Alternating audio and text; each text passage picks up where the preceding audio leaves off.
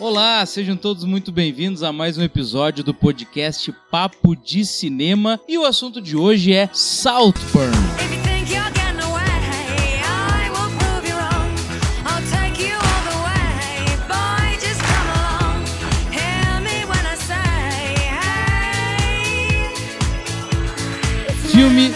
Prime Video, que tá dando o que falar nas redes sociais por suas cenas ousadas, por sua trama cheia de relações complicadas e complexas. E para conversar comigo nesse episódio, já que o Marcelo Miller não tá aqui, ele deu espaço hoje para eu apresentar esse programa e Robledo Milani, nosso editor-chefe, falar o quanto ele amou o Saltburn. É isso, Milani? É, mais ou menos. Não vamos começar o ano de pé direito, mas eu acho que, por mais que não tenha sido uma paixão tão efusiante por Saltburn como, como muita gente tem demonstrado, principalmente nas redes, né? A gente tem visto aí no Instagram, no, no X, né? O ex-Twitter, até Facebook, TikTok, o pessoal aí tá apaixonado, com vários recortes, cenas do filme, fazendo várias análises e tal, assim. Então eu acho que é um filme que tem tá dado o que falar. Não acho que seja um filme descartável, acho que é um filme que realmente merece uma, uma análise mais detalhada, então é por isso que a gente se reuniu hoje, eu e meu colega Vitor Hugo Furtado, né? Despachamos Marcelo Miller, vamos começar o ano diferente, né? Vamos começar o ano aqui com de uma outra forma aqui no podcast Papo de Cinema. Até porque Marcelo Miller odeia a temporada de premiações e tudo que vem de Hollywood. Ele é um anti-Yankee. Vamos pegar, vamos esperar então um novo filme italiano, espanhol, francês, Asiático, né? japonês, Asiático. sul-africano. Marcelo ama filmes asiáticos. É, iraniano aí, daí a gente chama o Marcelo sim. Mas falando em Hollywood, é bom lembrar que Saltburn é dirigido pela Emerald Fennell, cineasta que também foi atriz e agora está em seu segundo filme. O primeiro, Robledo Milani, até pra gente resgatar também a história pregressa de Saltburn, que é, você que é ouvinte aqui do podcast Papo de Cinema, sabe que no primeiro bloco a gente fala mais sobre o elenco, sobre a história, sobre a produção do filme, pra depois, no segundo bloco, de fato, a gente mergulhar na trama. A Emerald Fennell fez um dos filmes bem badalados do ano de 2020, que se chama Bela Vingança. Que pra quem não lembra, né, tu disse que ela foi atriz, ela ainda é atriz, né? Ela no ano passado esteve no filme de maior bilheteria do ano, né? Como ninguém mais, ninguém menos que a Barbie grávida. A Barbie grávida que aparecia lá em duas, três cenas de Barbie. É a Emerald Fennell, também participou da série The Crown, muita gente é fã de The Crown por aqui também. E o Bela Vingança rendeu pra Emerald Fennell um Oscar. Olha só, ela Roteiro tem uma original. estatueta dourada, melhor roteiro Mas eu digo original. isso, Roberto, porque ela me parece estar fazendo mais ou menos que o mesmo movimento que a Greta, por exemplo. Greta Gerwig. Uhum. Ela parece que está se distanciando cada vez mais da atuação e indo de fato para trás das câmeras. Bom, vamos esperar o futuro, mas me parece que seja isso. Eu aposto nesse movimento. E sim, ela tem um Oscar de melhor roteiro original que eu acho até bem superestimado. Acho que naquele ano quem merecia de fato poderia até se dar para Judas e o Messias Negro, mas eu acho que o grande merecedor seria O Som do Silêncio, que eu acho um filme incrível com o Riz Ahmed e no final das contas ficou com Bela Vingança. E eu não acho que o roteiro seja a melhor coisa daquele filme, melhor carro-chefe. É, eu também tenho alguns problemas com Bela Vingança. Aliás, são muito parecidos as, as restrições que eu tenho em relação ao Bela Vingança. São muito parecidas com as que eu tenho também ao Saltburn. Depois a gente vai esmiuçar isso um pouco melhor. Mas eu acho que tu tá certíssimo. O melhor roteiro original daquele ano era O Som do Silêncio, uma história aí do Derek Cianfrance, né, que é o diretor, um cineasta e também era roteirista do filme, junto com o Darius Marder e o Abraham Marder. É um filme baseado, tem uma inspiração aí numa história real, né, O Som do Silêncio, e eu acho o filme, a história, o desempenho do Riz Ahmed, como tu falou, que concorreu ao melhor ator, acho o filme incrível, pra mim era um disparado melhor daquele ano, mas deu Bela Vingança, né, que é um filme aí que tem, pra mim não era nem o segundo nem o terceiro daquela, daquela seleção, mas tudo bem, né, vamos lá, vamos seguir o barco, baile por Bela Vingança já ficou no passado e agora é Saltburn, que o povo tá curtindo bastante, né, eu vejo muita gente empolgadíssima, muitas notas altas, o pessoal aí na- no- nos agru- agrupadores de nós, Rotten Tomatoes, no Leatherbox, até na grade crítica em Papo Cinema, tá com uma... o povo tá bem Aliás, empolgado. aí, Robledo, vamos ignorar todas as avaliações de, de outros sites. Vamos nos focar apenas no papo de cinema. Tu consegue resgatar aí pra gente como é que tá a grade crítica? Aliás, vale lembrar, pessoal que tá ouvindo o podcast Papo de Cinema, nós temos lá na home do site, vai lá, da papodecinema.com.br e você vê todas as estreias, todos os lançamentos, os últimos lançamentos, e nós temos a grade crítica, né? Diversos críticos de cinema convidados pelo papo, eles estão lá, eles colocam as suas notas e no final uma fração ali, uma conta matemática vai dar a média. Então nós temos o ranking das médias dos lançamentos. E como é que anda a grade crítica, Robledo Milani? É, é bom deixar claro pro pessoal que assim, ó, essas notas ficam na página dos filmes também. Então qualquer ficha de filme que você entrar no Papo de Cinema, quando logo após a crítica, vai ter a grade crítica notas de vários críticos convidados do Papo de Cinema, pessoal, tudo profissional que escreve para grandes veículos que colaboram com esse espaço aqui no Papo de Cinema também. E o Saltburn tá com uma nota bacana, hein? Tá com uma média de 6.6. A gente pegar um ponto de corte aí como 6, né? A média. O filme tá com 6.6, ou seja, tá acima, o povo tá curtindo, tá com uma nota positiva pro filme. Ah, desses a gente tem aí a Lorena Montenegro, o Matheus Bonês, o Tiziano Osório, o Francisco Carbone e o Miguel Barbieri, todos deram nota 8 pro filme, pessoal bem empolgado. Agora, pro outro lado, a gente tem o Chico Firman, que deu 3, o Daniel Oliveira deu 4 e eu dei 5. O Vitor deu 7, já é uma nota um pouco mais É, mas o positiva. Robledo, ele vai poder falar um pouco melhor no segundo bloco, né? Até porque foi ele que escreveu a crítica, mas o Robledo, lembrando sempre, pessoal, que nota 5 é nem gostei e nem não gostei. Ou seja, ele acha que tem coisas ali interessantes que poderiam ser melhor desenvolvidas, mas nunca se esqueçam. 5 não é uma nota ruim. 5 é uma nota indiferente. Talvez não seja essa palavra, mas acho que seja que melhor consiga traduzir. no meio do caminho. Eu acho que tem muita coisa boa no filme, né? A gente vai falar depois. Eu acho que tem algo, principalmente na- no âmbito do elenco. Eu acho o Barry Coogan, né, como protagonista, tá incrível. Tem umas coisas muito bacanas. Agora tem outras bem problemáticas e essas, na grande maior parte, como a gente já tá falando antes, eu diria em relação ao roteiro do filme. Então, assim, tem pontos positivos, tem pontos negativos. Vamos, soma de um lado, soma do outro. Fiquei no meio do caminho, nota 5 pro filme. O Vitor já pendeu um pouco mais lá pro lado positivo, foi mais pro 7, ele vai poder esmiuçar isso mais depois. Mas também não acho isso a catástrofe, como por exemplo alguns dos colegas ali que deram nota 3, 4 pro filme. Não. Também não acho que seja tudo isso. Eu tô ali, como disse, então, no meio do caminho. O Saltburn, essa segunda grande aposta aí da Emerald Fennel, que óbvio, deve ter eh, ganho uns- diversas cartas brancas após ter a sua estatueta do Oscar, né? Um cineasta com a estatueta do Oscar, ele tem algumas portas abertas, né? Diferente de alguns outros cineastas não tão renomados. Então, ela tem um grande elenco, né, Robledo? Podemos dissertar um pouco em cima disso. Tem o Richard E. Grant. Eu me lembro muito dele de Poderia Me Perdoar, que é um filme que eu adoro, de alguns anos atrás. Ele tá ótimo nesse filme mesmo. Tá ótimo no filme. Um filme Temos- com a, com a Melissa McCarthy, né? Exatamente. Temos a Rosamund Pike, que também já, já é uma, uma atriz estabelecida de Hollywood. Aliás, está muito bem em Saltburn. E ela fez Garota Exemplar. Talvez seja o grande filme que impulsionou ela de, de fato na última década, né? E tem um outro filme dela também, bem lembrado desse O Garoto Exemplar, mas tem um outro que está disponível, é uma produção original da Netflix, se eu não me engano, que é o Eu Me Importo, que é uma comédia satírica, assim. que ela é- faz é- o mesmo papel de Garota Exemplar. Mas assim, é um filme que dá uma raiva tu gostar tanto dela no filme, sabe? Porque ela é uma personagem detestável e ao mesmo tempo tu não consegue tirar os olhos dela. É, é um filme que eu acho que ela até ganhou o Globo de Ouro pelo Eu Me Importo. Acho muito bacana esse filme. Quem se interessar pela Rosamund Pike, vale a pena investigar esses dois trabalhos dela. Temos também a Carrie Mulligan, que também participou do, do, do Bela Vingança, foi a protagonista, e agora ela faz ali não mais do que uma ponta. E nós temos também o Jacob Elord, o belo Jacob Elord, que É fez... o galã do momento! É o galã do momento. Que ele fez, ele fe- fez a Barraca do Beijo, foi ele que ele ficou famoso, né? E... Vitor, conta pra nós, quando é que tu te apaixonou pelo Jacob Elord? Na verdade, eu não sou apaixonado pelo Jacob Elord, Robledo Milani. Tu é apaixonado, Ro- Robledo? Eu sou apaixonado pelo Jacob Elord. Foi assim, ó, foi euforia, não foi. A Barraca do Beijo, eu confesso, eu passei, eu sou que nem ele. Ele deu umas entrevistas aí falando mal da- dos filmes da Barraca do Beijo, né? Que são horríveis mesmo. Ah, digo, continua.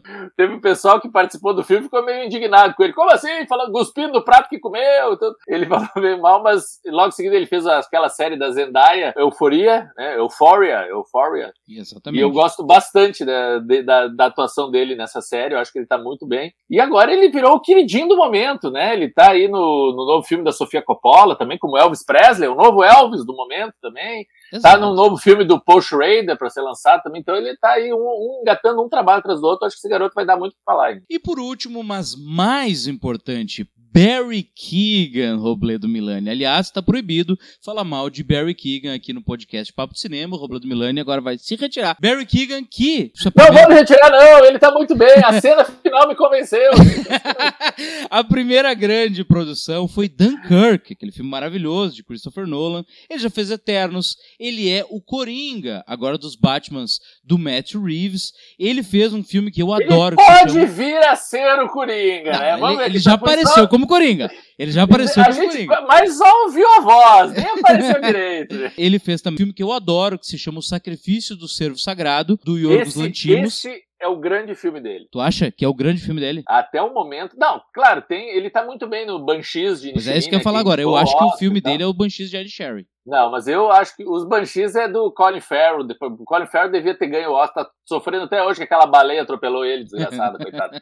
Mas o grande filme do Barry é O Sacrifício do Ser Sagrado, deve estar em alguma plataforma de streaming, procurem. Que é com o Colin Farrell também, né? Com o Colin Farrell, com a Nicole Kidman. O Barry tá incrível nesse filme. Mas uma coisa que me chama atenção também, antes da gente ir pro segundo bloco, enfim, é que Barry Keegan assumiu agora seu primeiro papel de fato como protagonista. E ele poderia, depois de vários papéis como coadjuvante, acabar, ó, agora é a tua vez, Barry, vai! E poderia ter dado errado por ter feito tantos filmes como coadjuvante. E, ao contrário, ele mata no peito e é o camisa 10. Ele é o grande protagonista de Saltburn. Concordo total. O filme é o filme é fascinado pela presença do Barry Keoghan.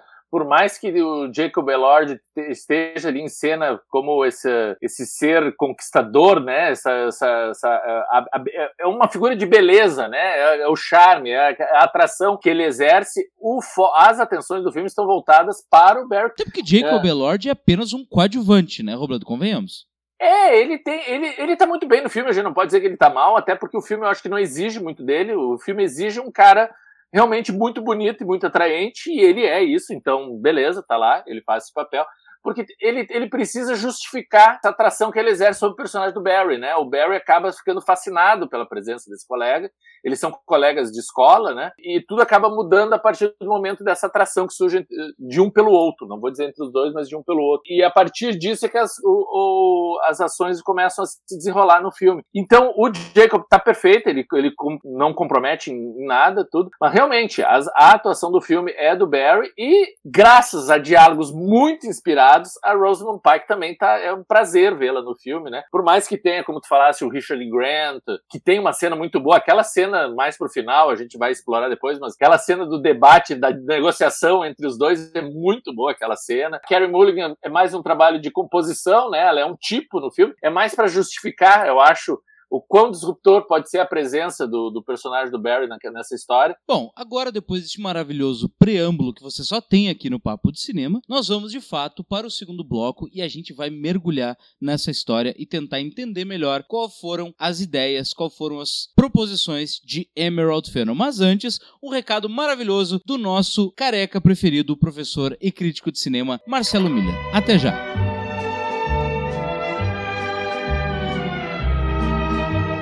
Olá pessoal, aqui é Marcelo Miller, editor do Papo de Cinema, e você está acompanhando o nosso podcast. Agora, porém, estamos dando essa respirada na conversa, não apenas para retomar o fôlego. Aliás, o bate-papo tá bom demais, não é mesmo? Mas também para lembrar você de que esse espaço também é seu. Você sabia? Exatamente, pois os parceiros do Papo de Cinema tanto podem sugerir os temas a serem debatidos nesse momento de troca e discussão, como também negociar conosco inserções comerciais divulgando seu produto, evento, filme ou marca. Bacana, hein? Fale com a gente, mande um alô por aqui por qualquer um dos nossos perfis nas redes sociais e você sabe, estamos no Instagram, no Twitter, no Facebook ou mesmo lá no site pelo nosso e-mail papodecinema@papodecinema.com.br. Estamos esperando pelo seu contato, viu? Tenho certeza que vai ser massa demais contar com você ao nosso lado, tornando esse papo de cinema ainda mais amplo e diverso. Bora lá? Voltamos para o segundo bloco do podcast Papo Cinema, em que estamos falando sobre Saltburn. Agora, Robledo, eu vou construir a sinopse. O Barry Keegan interpreta o Oliver Quick, que é um garoto aparentemente recluso, muito recluso. Né? Depois a gente vai acabar descobrindo alguns mistérios de Oliver. E ele, recém, é um, ele é um calouro da Universidade de Oxford. E lá ele se apaixona platonicamente pelo personagem do Jacob Elord. E pela vida do personagem Jacob Elord, que é filho de aristocratas ingleses, ou seja, ele tem uma vida de sonhos. Ele se apaixona pela vida, pela aparência, por tudo que envolve o personagem do Jacob Elord e ele resolve, ainda que de uma maneira invisível, né? A gente entende isso no olhar do grande ator que o Barry Keegan é, que ele quer ingressar de qualquer forma na vida desse personagem. A partir daí, ele vai para a mansão que se chama Southburn, no interior da Inglaterra, e ele conhece aquela família disfuncional, para dizer o mínimo, né? Totalmente esquisita, excêntrica, que é a família do personagem do Felix, interpretado pelo Jacob Elord. E aí começa a desgraça inteira, Robledo. Existem muitas referências, né, que a Emerald Fennel assume durante o filme, e essas referências não são nem um pouco discretas, eu acho que são bem, bem assumidas, bem explícitas, né? E uma delas, obviamente, é o talentoso Ripley, né?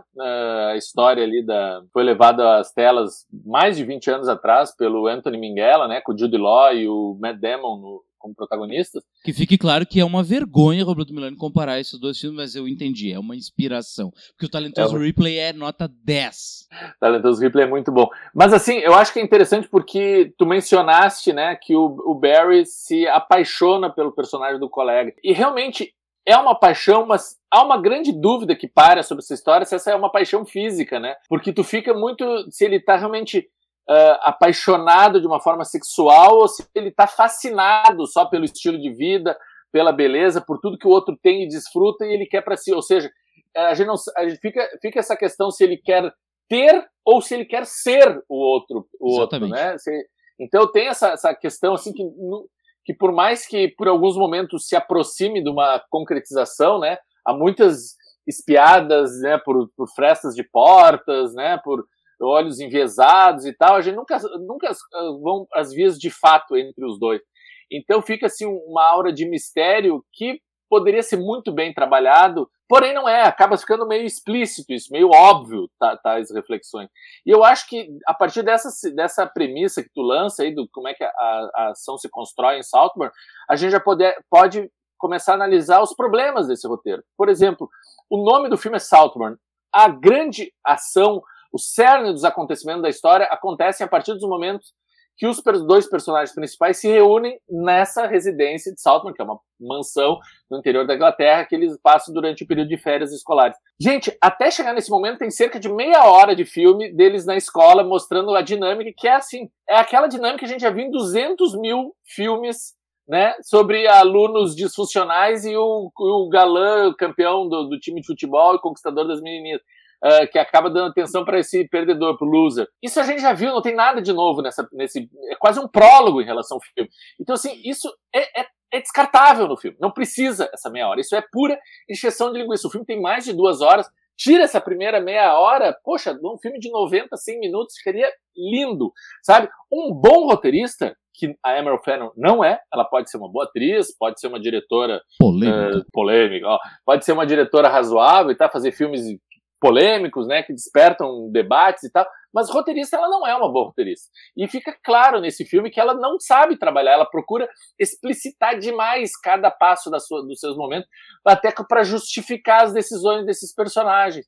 Então, assim, um bom roteirista teria, através de diálogos, não didáticos, não, não expositivos, mas diálogos dinâmicos entre os personagens, só na parte em Southbound poderia ter esmiuçado melhor como é que era a relação prévia deles, por que, que um convidou o outro a estar ali durante as férias, por, o que que botou um, um como amigo do outro, como que os atraiu. Isso tudo poderia ter resolvido depois. Não precisa todo esse preâmbulo que é apenas uh, didático, é apenas expositivo e que no final pouco agrega a dinâmica dos personagens. Vamos pro sarrafo. O que acontece, Robledo? Eu acabei dando 7 pro filme, não só porque eu acho a Emerald Fennel uma boa diretora, eu acho que a fotografia do Linus Sandgren, que ganhou o Oscar por La La Land, é muito bonita. A forma como a gente é apresentado a Saltburn, naquele plano sequência que o Felix vai apresentando para ele, eu acho que aquilo ali ele é, é, é- é bem literal, é bem interessante, a gente mergulha de uma forma ah, ah, bem romântica. As atuações roubam o filme. O Richard Grant tá incrível, o Barry Keegan é o concurso,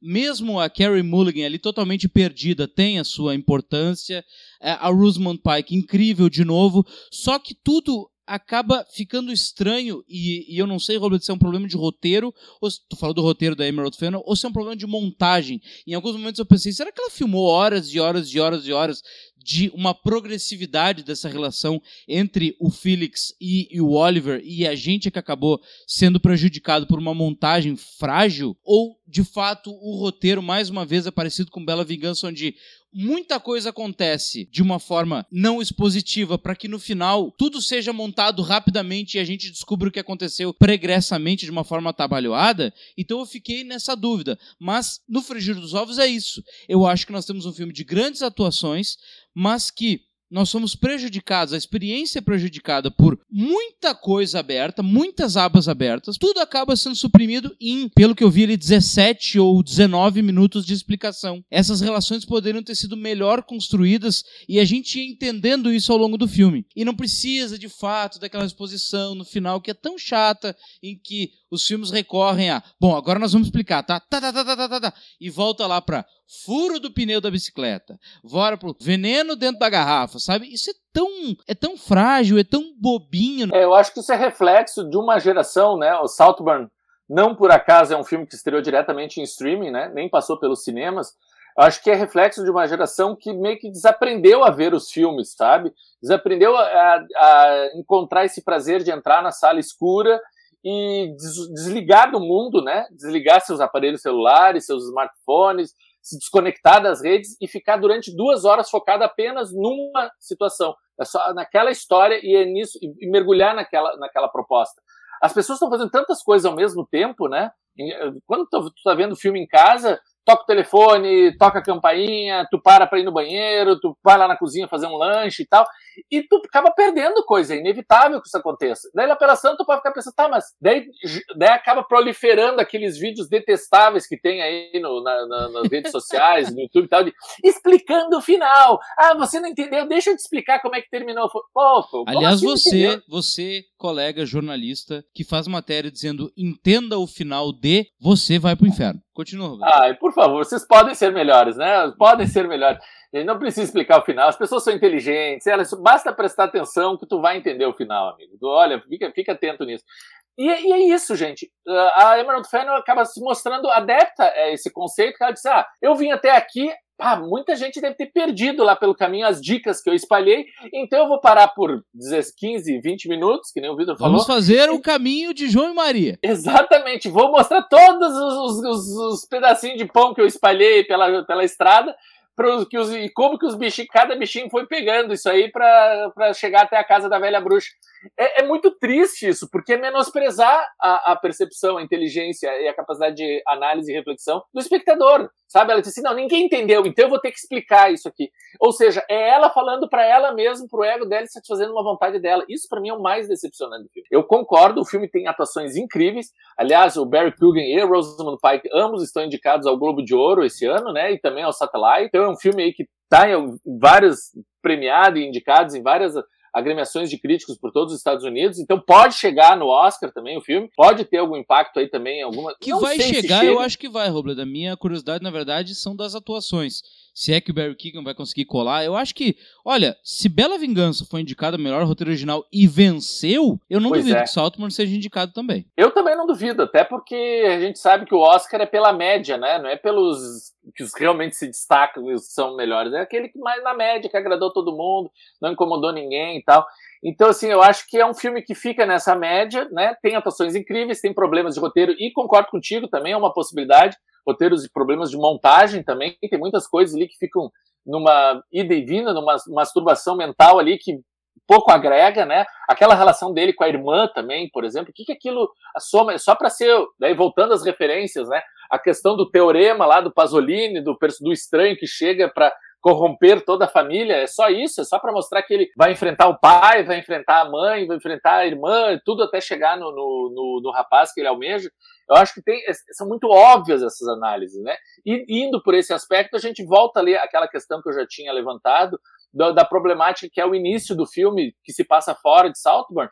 E eu posso resgatar isso e dizer também que é muito ruim, o filme decai terrivelmente quando sai de Saltburn, né? Mais pro final do filme, quando os personagens, a casa meio que se desfaz, a família vai cada um para um lado, também o filme cai muito. O filme só cresce, daí eu posso resgatar a tua fala, que é na cena final que se passa onde? Em Saltburn, né? A cena final quando volta para casa. Se o filme ficasse concentrado só na casa, naquela dinâmica familiar, tendo que lidar com esse visitante imprevisível, o filme ganharia muito. Só que isso exigiria também da, da realizadora um exercício de, de concisão maior, né? E, obviamente, ela não, ela não se demonstrou interessada a fazer esse exercício. complicado é que a- essa nossa querida Emerald Fennel, eu já estava pronto para dar um, uma nota 6, e daí eu vejo aquela cena final do Barry Keegan eh, dançando nu pela mansão, usando drogas não legais, sabe? Dançando aquela música maravilhosa, e que, em que pese que ela se inspirou pesadamente em Drunk mais uma rodada. Só que a Mais diferença é que o referência. Mikkelsen tá vestido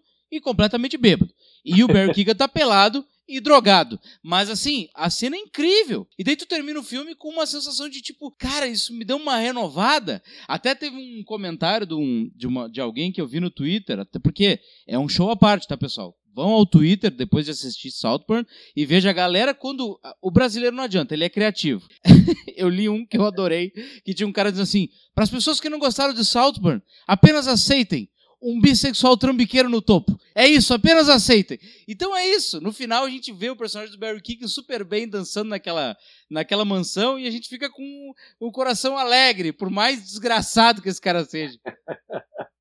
É, eu acho que o Saltburn, é, ah, por mais que fale do Jacob Elord, da Rosamund Pike, do, do elenco como um todo, tem três grandes cenas, né, que tá todo mundo debatendo a respeito, e as três cenas são cenas em que o Barry Keoghan aparece sozinho, né, que é a cena da banheira, né, é a cena do, do pós-enterro, né, lá no, no túmulo, e a cena é essa final que tu fala, né, eu acho que são três cenas que servem para tentar dar uma profundidade para esse personagem, mostrar quais são os elementos de atração dele, o que, que ele busca, o que, que ele está disposto a abrir mão, né?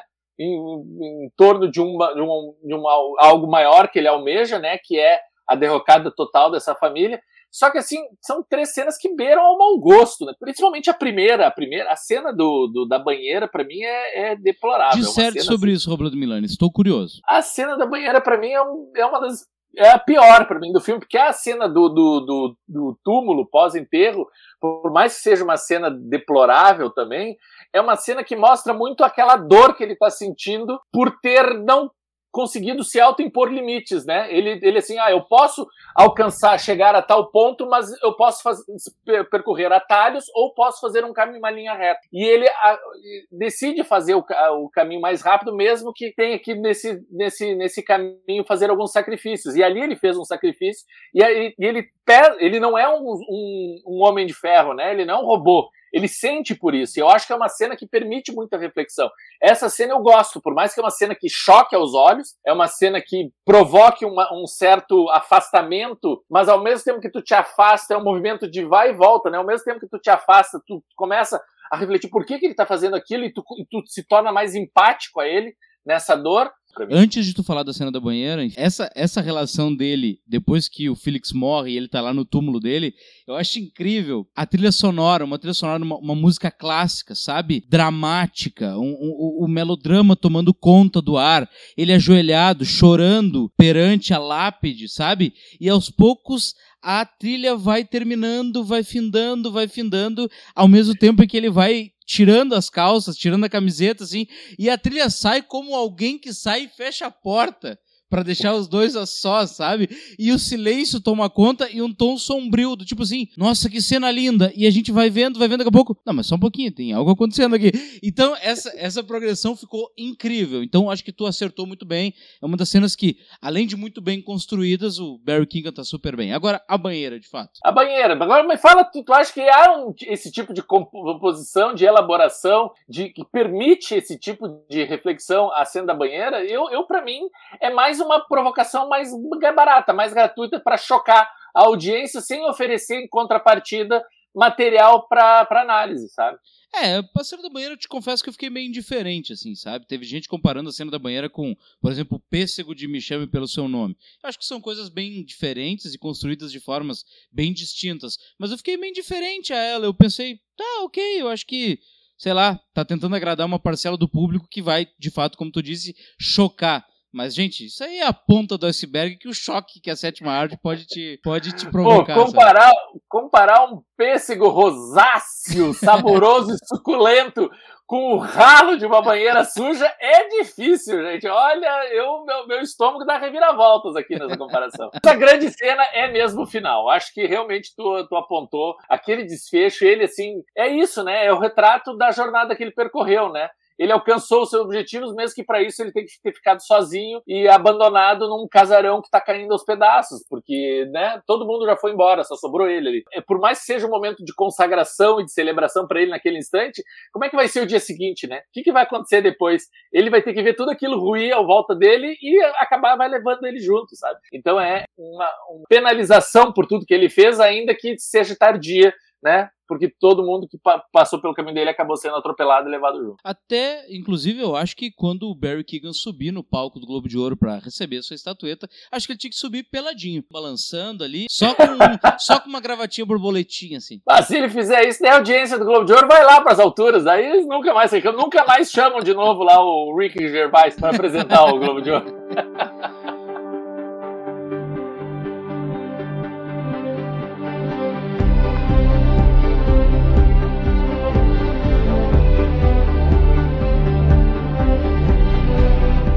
Fica também aqui o nosso apelo para que você vá ali. Nós só pedimos uma coisa: que você dê estrelinha pro Papo de Cinema. A gente tá ranqueando cada vez melhor, inclusive, tá? O Papo de Cinema tá de vento em polpa aqui. Não só o site, mas o podcast, né? Que é um produto até mais jovem, muito mais jovem que o site. Então a gente só pede que você avalie bem ali para que a gente continue bem ranqueado e que você também compartilhe esse episódio se você gostou, se não gostou também. Vai lá, compartilhe com seus amigos lá e diz: olha o que esses retardados estão dizendo aqui, ó. Olha que, que, que coisa ridícula. A gente amou o filme e eles estão colocando defeito no filme, né, Robledo? É isso aí, pessoal. O Papo de Cinema é um veículo independente voltado à reflexão, análise, divulgação de ideias e novas iniciativas no mundo do cinema e das séries também. 2024 tá só começando. Fique com a gente. Um abraço, pessoal. Um abração e até mais.